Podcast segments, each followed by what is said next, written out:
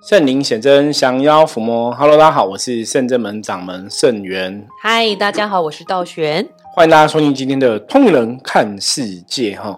我们今天那个首播的日期是在大年初三哈。那我们待会要跟大家聊什么呢？哈，我们等下再来跟大家分享。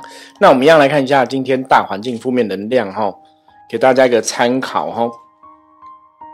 红嘛哦，果然是过年期间哦，偶尔还是有这个好的大环境的能量状况哦。红马代表说大环境没有这个很强的一个负面状况哦，所以今天呢，基本上我觉得算是一个哈环境是不错的日子哦，所以大家只要把自己的状况照顾好，应该一天就可以平安吉祥。那红马本身有那种要大家把重心哦放在就是。要比较用理性来过日子哦，就是要务实一点，要理智一点。今天哦，切记不能感情用事哦，不能用那种我有个感觉，我个 feel 哦，那个可能就会 推锤哦。所以今天要理智的判断才会比较吉祥。好，人家过年我们上次讲吹一炸，吹一炸，吹沙困个爸哈。大家今天有没有困个爸？不知道有没有困到爸哈？可是我们是提前录的哦，所以吹沙还没发生，我们也不知道会不会困到爸。好，那过年期间基本上哈，我觉得也是想跟大家来分享，因为我们前两天在初一的时候哈，其实也是忙碌了一整天。对呀，我觉得还蛮好的，就是很多呃突如其来的惊喜，对，就有一些好朋友啊、善信啊，或是门生回来拜拜这样子哈。我觉得做我们这行。为什么就像刚刚道玄觉得蛮好的吼？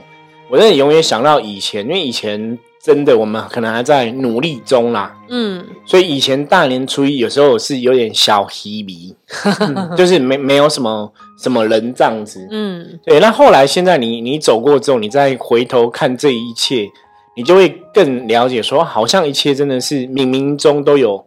神明的安排，真的都有神明的安排，都有神明的的一个要教我们的道理在里面哈。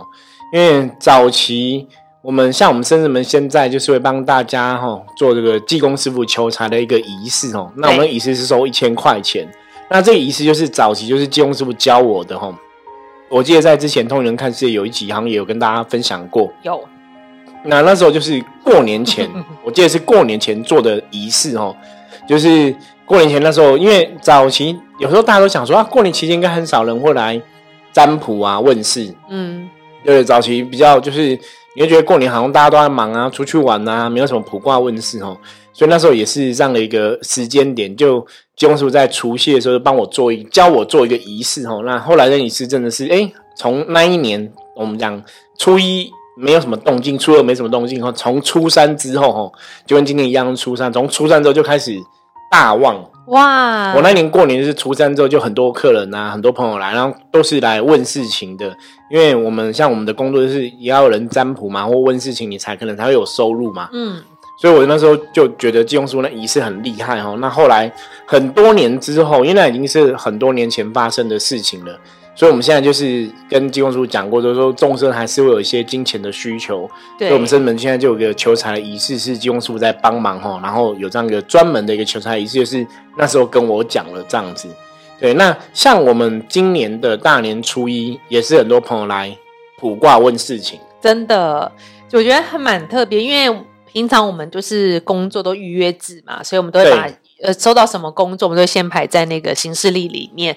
那其实今天除了这就是除了大的初一，除了大的法会，大的法会，嗯，并没有提多太多，就是来拜拜的，并没有想说啊，有很多什么占卜啊点。就你没有预期到这些事情，因为像我们初一就是固定的嘛，嗯，深圳门初一是有消灾祈福、补运的这个仪式，对，每个月有一次，所以之前也跟一些朋友讲说，你每个月参加一个仪式，有点像吃这个运势的维他命，哦。让我们每个的运势有个基本的维持住一个好的状况，所以像刚刚道玄提到，我们本来大年初一哦，照表定我们的 schedule 啊，行事历安排来讲的话，然后就是有法会要举行，对对，然后也没有太预期说你到底过年期间会有多少朋友来拜拜，或是多少朋友来问事哦，因为你如果没有先约，我们就不会知道。对，然后就刚好今天大家善心来拜拜都。顺便问个事，因为可能看到神明就灵光乍现，对，或者说你 刚刚好有个事情想要问，那就来拜拜，就顺便问这样子。对啊，所以我觉得今天就是我觉得是突如其来惊喜，因为其实大过年我们庙方人员，其实在过年看到有人来，就觉得很开心，很开心。然后家里有人来拜访，半天觉得好热闹，我觉得很就感觉很好。对对，然后就是一路就是到晚上十点。所以这个我为什么要跟大家来分享？我觉得这也是跟大家讲，就是过年期间哦，你想要掌握一年的好运。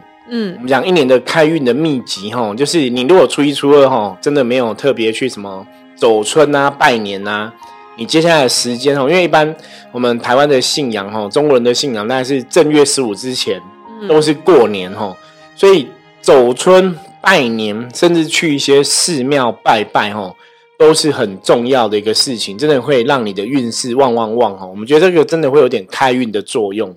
对啊，我觉得有时候善信也会。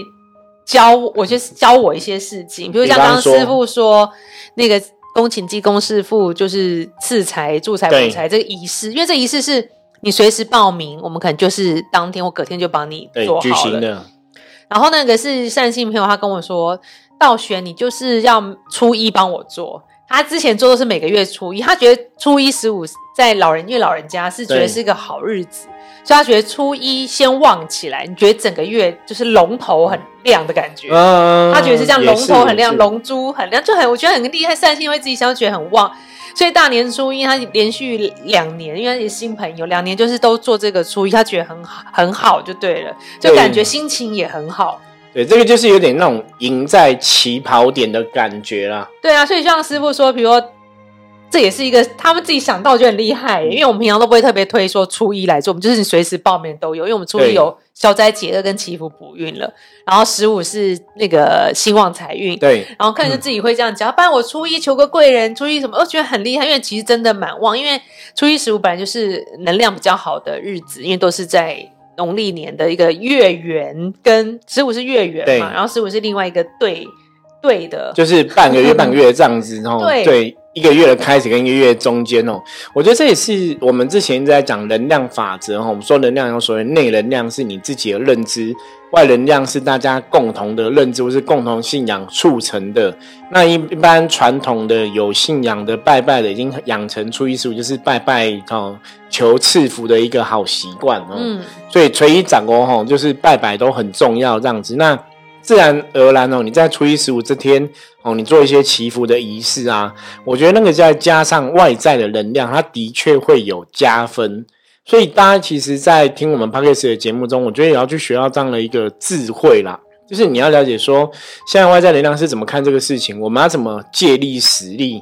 我觉得这个也是很重要，这个就有点像说，我们每天如果说我们今天每天在通人看世界都跟大家分享是一种比较正能量的讯息，或是正能量的一个新闻啊之类的哈，那当然也会让大家在听这个节目的当下得到一些正能量的加持，对，也是会有它的好处啦。所以为什么我们一直在分享节目都会尽量希望把内容讲到比较正能量？当然有些时候我们要看世界嘛，世界上有发生一些让人家觉得伤心难过的事情，可是我们。也是在这个过程中，怎么去把这个负面能量转化成正能量，或者说这个负面能量它有没有告诉你一些什么事情，要提醒你一些什么事情，或是有什么东西是我们可以学习的？对啊，那像今天很多善心，因为我们像刚刚提到，我们无法预期会发生什么事情。然后善信就是有一家人，一家善信朋友一起来拜拜，然后就找师傅聊聊天。然后只是想说带个护身的信物，突然神明就降价，也是让我好惊喜。所以这个这个东西是信仰一直很特别的地方哦。真的，其实有时候也是跟大家分享，说为什么我们我们会这么相信神哦。不过真的像我跟道玄，我们真的都还是很理智。我觉得这也是一个千古难难解决的问题。我们一直都很理性哦。那。不过我现在就是因为我们做这行之后，难免就是会比较有感应力会增强嘛，你会知道什么要干嘛。那像刚刚道玄讲了，我觉得善信过来拜拜，或是我们的学生弟子们上来拜拜，我觉得都很开心哦。因为像我们今天一家人，他们就是有小朋友从这个在国外读书，在国外工作，嗯，那刚好回到台湾哦。那刚好大年初一，我们刚刚前面讲嘛，像刚刚道玄讲大年初一有人在求财嘛，觉得这是一个好的开始哦。对，那的确是这样，就大年初一你去。把握这个一年的好开始的一个好运气哈，他的确有这个可以帮忙哈，好像好像那种赢在起跑点的那种感觉，嗯，所以像之前我们提到说，半年初一都有人去抢头香嘛，真的，哦，那道玄之前有去抢过头香吗？没有，对，我们也没有，因为我们在我们都在圣人门拜拜。对，那圣人门基本上也不用抢头香。我说头香就是我，对，一定是我先插哦。其实也其实也不算是我先插，是那个帮忙插香的弟子先插。哦，所以他手上的香是你拜的。对，可是他这样子到底是得谁得到？其实我觉得我们不会特别去在乎这种问题啦，因为最主要是我觉得拜神是那个诚心。可是这也是我刚刚讲到外能量的问题哦，就大环境啊、外在啊、习俗习惯，大家怎么看这个事情？你觉得你墙头香，你得到一年的一开始那个好运吼，那你当然就是一整年会好运嘛。就是我跟我们刚刚讲说，大年初一大家来拜拜，其实我们也会有这样的一个想法。对，所以我们在初一那天就是这个朋友来，那可能小朋友刚从国外回来也一起来拜拜，我觉得真的是会很开心啦。你就看到人很热闹，然后大家其实对神明都有一定的信仰嘛。嗯。那那个过程中，就是哈，因为他有请了一个关圣帝君的信物带这样子，所以那个信物其实很厉害。对，因为它是红色的那个玉石哦，然后也是关圣帝君。那基本上那个是我个人珍藏。是你们到底多少珍藏？没有，你知道，就我们是宗教人士，你就喜欢这些玉佩的东西啊，或是这些戴在身上的饰品的东西。就是其实我自己喜欢一些玉佩。嗯，那早期可能一开始我最早。之前我记得我是带龙的玉佩啊，没有没有，我最早是带个麒麟的。就我踏入灵修这个领域，一开始我是带选的一个麒麟的，也是跟以前九人龙宫的师兄请的。那个麒麟我很喜欢，可是后来他就不见了，这样子很可惜啦。我我非常喜欢，那后来又又一阵子，我记得做梦梦到我那个麒麟的玉佩，不知道是不见还是坏掉。就以前在修行，我刚二十几岁刚刚接触修行的时候。然后师兄就跟我说我要升级了，嗯所以那时候就带了一个龙的玉佩，嗯哼我也很喜欢。而且那个龙的玉佩我还留着。哇！然后就后来又带自己出来当老师之后，我又带地藏王菩萨了一个黑曜岩的地藏王菩萨。然后又随着时间不同，可能又带菩萨，可能又带什么带什么，所以我就会有不同的那个，那么就是护身的。你看，我觉得师傅的这些这些视频应该可以用一个展示间展示。对，可是现在很难展示，因为我大部分都已经割爱割 割了很多出去。其实我自己本来以前像刚刚道贤讲说，你说弄展示间展示，其实我是想说要收集，就是有点想要展示的 feel 啦。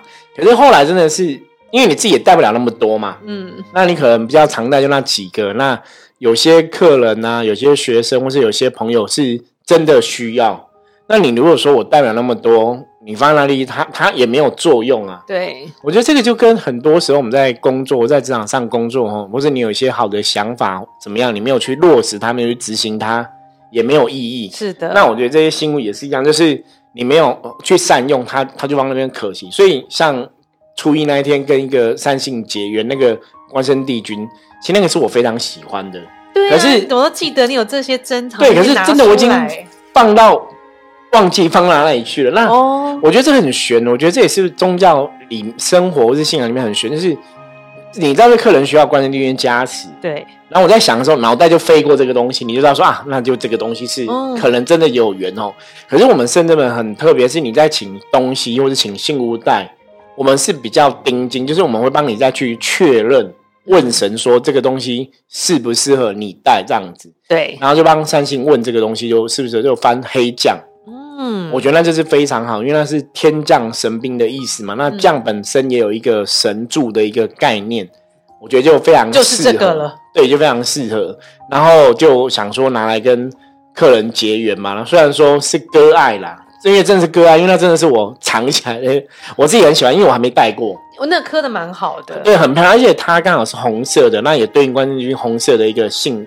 形象，那基本上那个东西真的找不到了，可遇而不可求。因为你在开光前放在那里，就别的善信飘过来说：“请问这还有一个吗？”我也想要。我说：“你想太多了，只有一个，那真的是一千零一个哦。所以你说我再去买，我大概也买不到了这样子，因为那都是以前看到，然后我收藏了这样。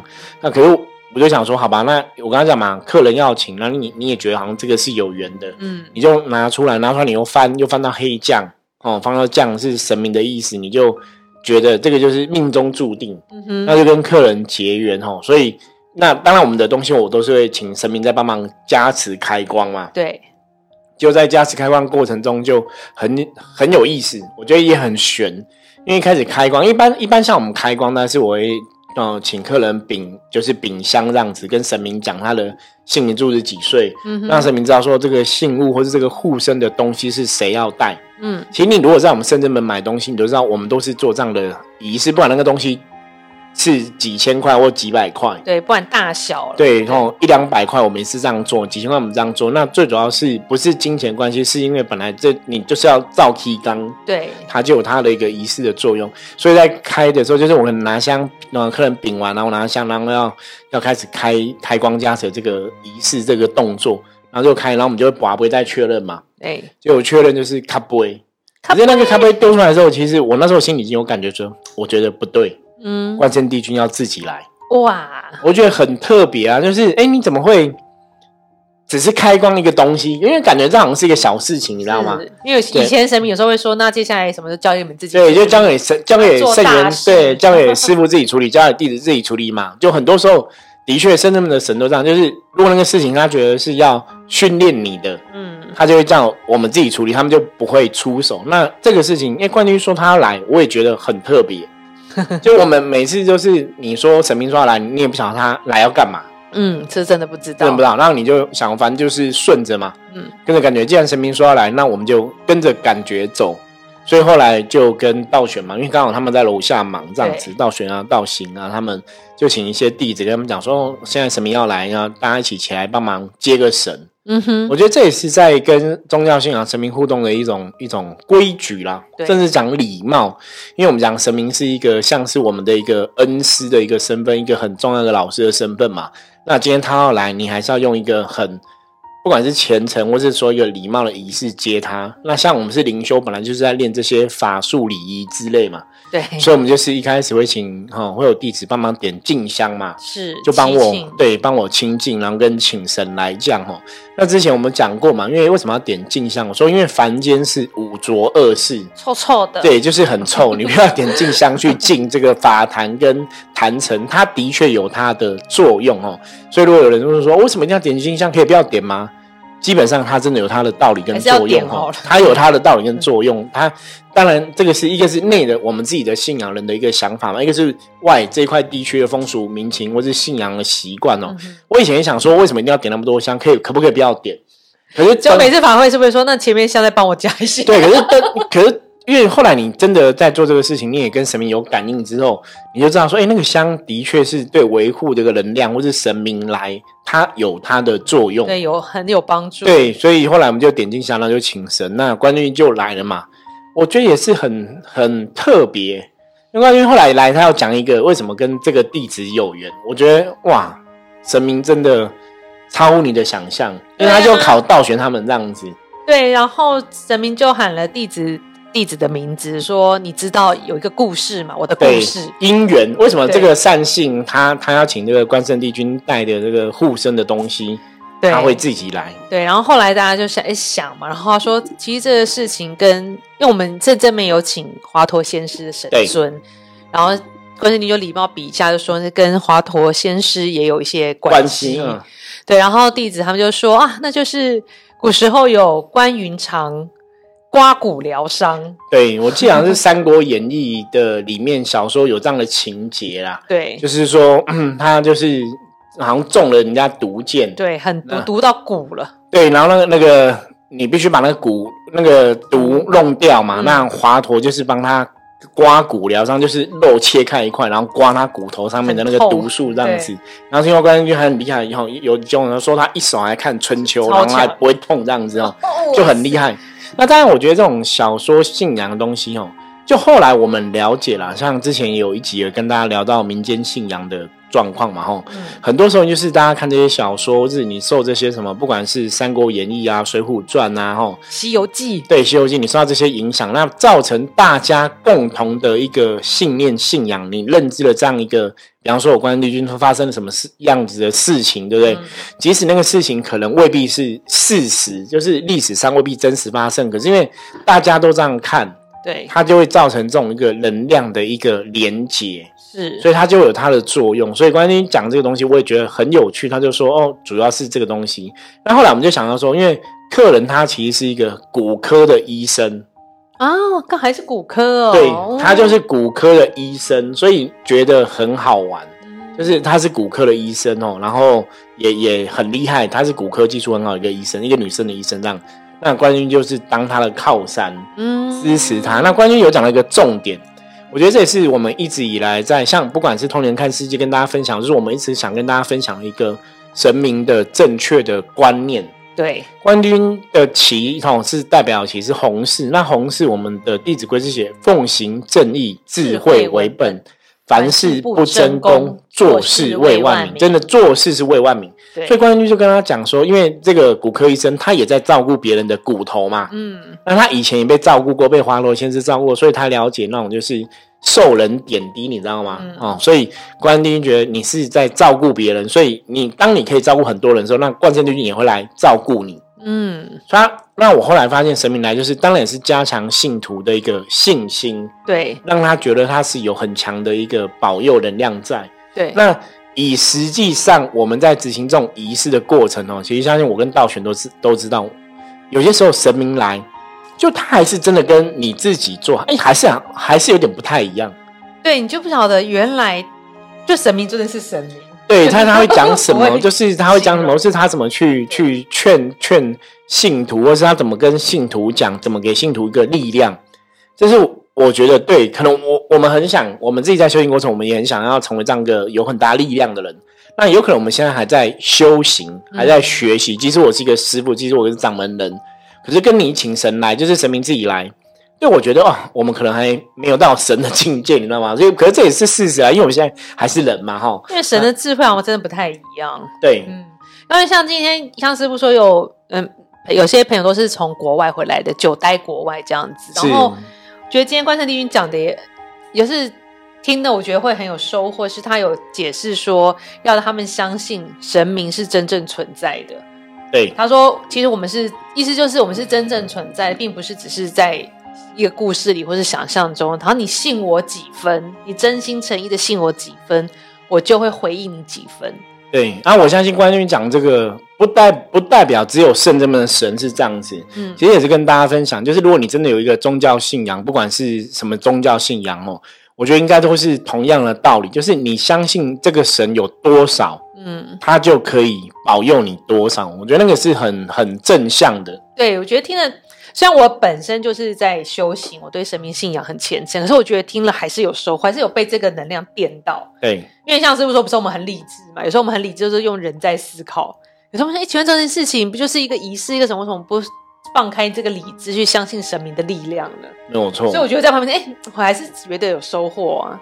对，这也是很玄的地方。那当然，关帝君来后来也是给信徒加持嘛，然后跟他讲一些。他们工作上的事情啊，或者说什么，好像也有跟另外信徒讲说，工作上怎么去突破难关跟困境。那在我们的信仰中，其实关圣帝君对我来讲，哦，我大家知道他就是伏魔三圣里面，我们讲伏魔三圣是荡魔天尊、玄天上帝，然后伏魔大帝关圣帝君、驱魔大帝钟馗嘛，对不对？那在伏魔三圣里面来讲，当然觉得关圣帝君是一个降妖伏魔的大神，对，超强，对，可是。认真讲，其实道理应该讲，其实他也蛮常来告诉我们很多道理的。真的，对，我觉得甚至们好像来只跟我们聊很聊比较多天，那就关帝君、济公师傅、嗯，阎罗天子，那就是三个神是比较多的 哈。所以早期关帝君其实也是分享很多道理哈。所以在这个过程中，我们真的在过程中也学到很多。那最后我想说，也是跟大家分享，因为既然我们大年初一是关帝君来讲嘛，而且在其实除夕那一天哦，他也有来，哎，除夕前一天。小年夜，求前一天他有来讲吼，所以也是如果大家过年吼，你想要那个迎接好运的话，我觉得关圣帝教的道理就是这样子，就很多东西你真的要有勇气，嗯，当你可以坚持，然后有勇气，你自然就可以突破你的困境，嗯，哦，关圣帝君，你看他关刀斩下去是很有力量的嘛，所以我觉得信仰关圣帝君就是大家会得到很多力量的加持，要去。